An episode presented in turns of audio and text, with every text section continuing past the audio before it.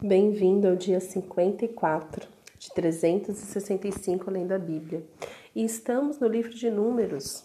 E hoje os capítulos são 28, 29 e 30. E o que eu quero compartilhar com vocês está no capítulo 28. E trazer uma reflexão. O que, que você tem dado continuamente a Deus?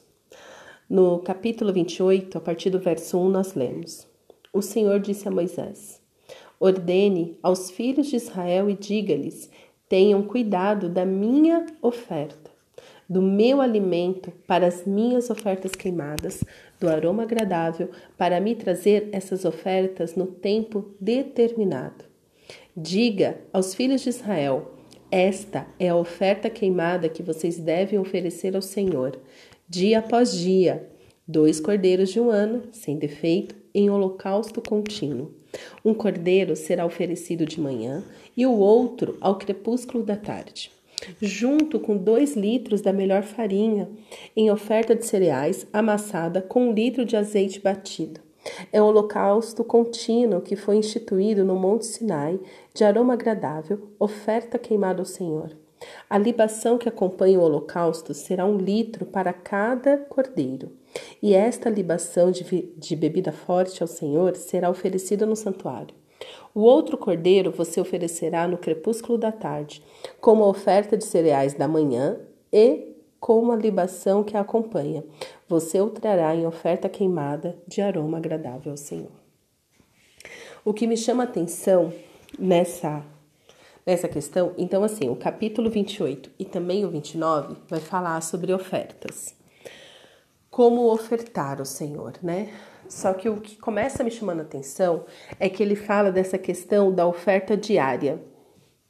Será oferecido e não era apenas do dia, um por dia, era de manhã e à tarde, no crepúsculo da tarde.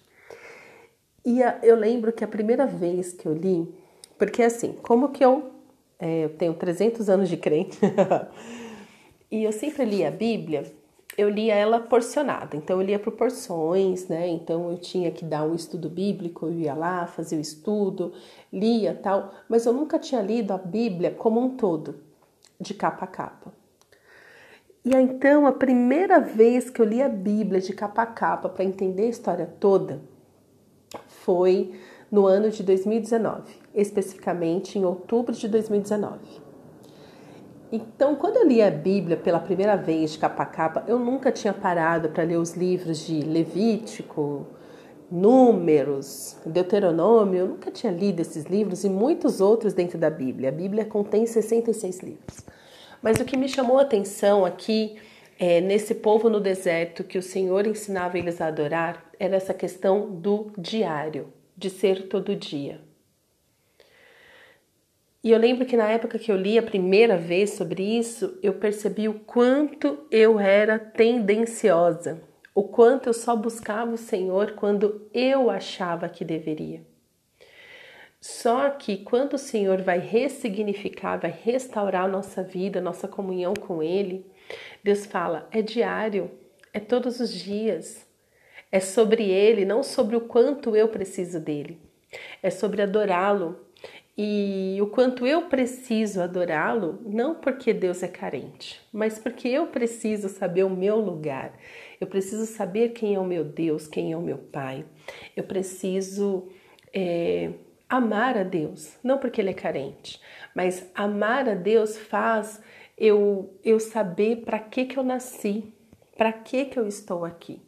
Então nós vivemos em tempos onde as pessoas elas estão carentes. Na verdade, toda e qualquer geração que se afasta do Senhor vive essa carência de propósito, de visão, de por que, que eu estou aqui. E é a nossa vida com Deus, é a nossa vida centrada nele que fala por que, que eu estou aqui, qual que é o meu propósito. Então, a primeira vez que eu li isso, é, que eu comecei a entender realmente como Deus se relaciona conosco e o que, que Ele espera que nós façamos para Ele, é que as coisas começaram a mudar, não no Senhor, porque Ele é imutável, mas a minha percepção de quem é este Deus, este Deus tão poderoso, que nós cantamos. E o que me chama atenção é que hoje nós focamos muito no culto do domingo, nós focamos muito em rituais, nós focamos muito em, em fazer por merecer, quando o nosso foco deve ser adorar o Senhor o tempo todo, todos os dias, não apenas no domingo quando vamos até a igreja, não apenas é, ao conversar com alguém porque achamos que aquela pessoa vai nos dar uma porção de Deus, vai falar conosco, vai ter uma palavra do Senhor para as nossas vidas. Não. O nosso foco está em amar Jesus, em conhecer Jesus e ter uma vida real com Jesus. Deus não está distante, Deus está perto. Né? Por isso que a palavra do Senhor diz: chegai-vos a Deus e ele se chegará a vós outro, porque ele já está perto. Eu que tenho que ir para perto dele. Eu que preciso me render a ele. Eu que preciso começar a ofertar a minha vida. Então a questão aqui é: o que, que estamos dando diariamente a Deus? O que, que nós estamos ofertando para Deus? Será que nós temos ofertado para Deus uma oração feita com muita preguiça? Quem aqui já ouviu que, ah, tá tudo bem se você orar e dormir no meio da oração, porque Deus entende. Né? Então a gente fica muito neste plano de Deus entende, Deus entende, Deus entende. Ah, Deus, Deus sabe de todas as coisas. Ele sabe, com certeza. Ele entende, com certeza. Mas cadê a sua parte do sacrifício? Cadê a sua parte de não, primeiro vem Deus na minha vida. E eu preciso ofertar para Deus o melhor do meu dia, o melhor da minha clareza, o melhor do meu entendimento, o melhor do meu trabalho. É por isso que depois é, que a Bíblia começa a desenvolver, em Provérbios nós lemos muito isso, e no Novo Testamento também com muita força, a questão assim: faça tudo com excelência como se fosse para Deus. O salmista também diz: é, entrega o teu caminho ao Senhor. É o salmista ou Provérbios? Enfim, você entendeu.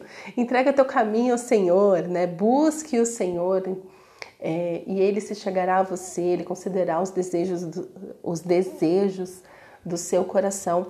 Por quê? Porque a gente se distrai com muita facilidade e acaba que a gente começa a dar os restos para Deus. O que sobra do nosso dia, o que sobra do nosso tempo, o que sobra das nossas emoções. Então, assim, também tem aquela, ai, a gente só busca Deus quando a gente está na dor.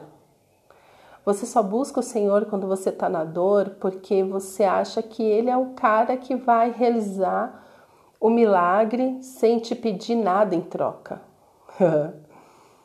Eu sei, é duro saber disso. Deus é um Deus de milagres? Sim. Deus é o Deus do impossível? Sim. A obra da cruz é completa? Sim. A graça do Senhor é infinita, bondosa, perfeita? Sim. Mas cadê você em tudo isso? É muito infantil da nossa parte achar que Deus vai querer que a gente seja como eternos bebês que fica mamando no peito da mãe que só chora, a mãe vem dar o peito e para de chorar. E chora mais um pouquinho, a mãe vem, troca a fralda, a mãe, o pai vem, troca a fralda e para de chorar. E a gente começa a desenvolver um relacionamento com Deus neste nível. Ah, eu choro, então Deus tem que me dar para eu parar de chorar. Ah, eu, eu, eu sujei, eu fiz caca aqui, Deus tem que vir me limpar. E a gente nunca sai dessa infantilidade. Por quê? Porque a criança Conforme ela cresce, ela começa a buscar os pais para aprender com os pais. Quem aqui convive com uma criança de dois, três anos que fica o tempo todo: o que, que é isso? Por que, mamãe? Por que, papai? quem é papai? O que, né? Então a criança começa a falar, começa a saber quem ela é, quem é o papai, quem é a mamãe. E a nossa vida espiritual com Deus não é diferente. A gente tem que começar a buscar Deus, conhecer Deus, falando: Pai, por que, Pai? O que, que é isso, Pai? O que, que o Senhor pensa, Pai? Às vezes Deus pode até perguntar para você o que, que você quer ser quando crescer. Não é isso que os pais ensinam para os filhos? Filho, o que, que você quer ser quando crescer? Deus pode te fazer essa pergunta. O que, que você responde para Deus? O que, que você quer ser quando crescer? O que, que você pensa da vida? Então Deus, ele chama a gente, ele cuida de nós ali na primeira infância com certeza, nos amamenta, nos sustenta, limpa as nossas cacas, as nossas sujeiras. Mas a nossa fé precisa crescer. Nós também temos que buscar Deus para perguntar por quê, para quê, com quê, o que, que eu faço com isso? Diariamente. E não porque Ele pode nos dar algo, mas porque o amamos, porque o conhecemos. Sabemos que Ele é maravilhoso, que Ele é perfeito, que Ele é o Deus do impossível, o Deus Criador dos céus e da terra. Me adotou como filha, Ele é meu Pai. Ele é meu Pai. Então, é, se você teve um bom pai ou não, ou não também, Deus é o seu Pai. Eu ouvi um, ouvi um, um podcast onde o pastor ele falava o seguinte, ele falava assim, é, quando nos relacionamos com Deus, somente com Deus, nós nos sacrificamos, porque Deus exige sacrifícios. Então ele fez ali um paralelo de deuses, né? E como você já, se você leu sua Bíblia até aqui, você sabe, né, que os deuses eles exigem sacrifícios, requer sacrifícios. E ele fala assim, porém o Pai o Deus Pai, nós nos relacionamos com Ele através de honra, honrando este Pai. Então, com Deus é sacrifício, com Pai é honra. E Deus nos leva para este lugar de honra. Deus tem que ocupar um lugar de honra nossa, na nossa vida. Porque Deus é carente? De maneira alguma. Ele continua sendo bom e perfeito. Mas se nós, na nossa percepção, nós não honramos a Deus, nós estamos colocando outra pessoa, outra coisa no lugar de Deus, estamos honrando esta coisa. Então tem pessoas que honra uma doença, honra uma tristeza, honra uma mágoa, honra uma decepção. A vida dela gira em torno de tristeza, de mágoa, de decepção, mas não ao redor de Deus. Ela honra as suas dores do passado, ela não honra Deus. Então, as ofertas contínuas falam sobre isso. Onde estava, o que, que você está ofertando diariamente para o seu pai? Para o seu pai. Para o seu pai. Você tem dado restos para Deus ou você tem dado o seu melhor, porque você sabe que Ele é o seu pai e é com Ele o seu compromisso em primeiro lugar. Amém? Pai, te pedimos perdão, Senhor, porque temos acostumado a te dar restos o resto da nossa energia, o resto da nossa alegria, o resto da nossa o nosso cansaço, a nossa preguiça. Temos te dado o pior, Senhor. Nos perdoa, Pai. Perdoa, Senhor, a nossa infantilidade, a nossa imaturidade. E eu te peço, Senhor, nos leva para um lugar de maturidade, de crescimento em Ti. Nos ensina, Senhor, a Te honrar com tudo que temos, com tudo que somos. Que possamos, Senhor, nos prostrar diante de Ti e Te adorar, porque o Senhor é digno de toda honra, de toda glória, de todo louvor. Ó Pai, nos ensina a ofertar o melhor que temos. Nos ensina, Senhor, a olhar para o Senhor como o nosso Pai, digno de toda honra, de toda glória, de todo louvor. Obrigada, Pai, porque o Senhor faz tudo perfeito, porque o Senhor faz nova todas as coisas. E eu te peço, Senhor, eu te peço, meu Pai, purifica-nos, liberta-nos e que possamos viver algo novo em Ti a partir de hoje. Em nome de Jesus. Amém.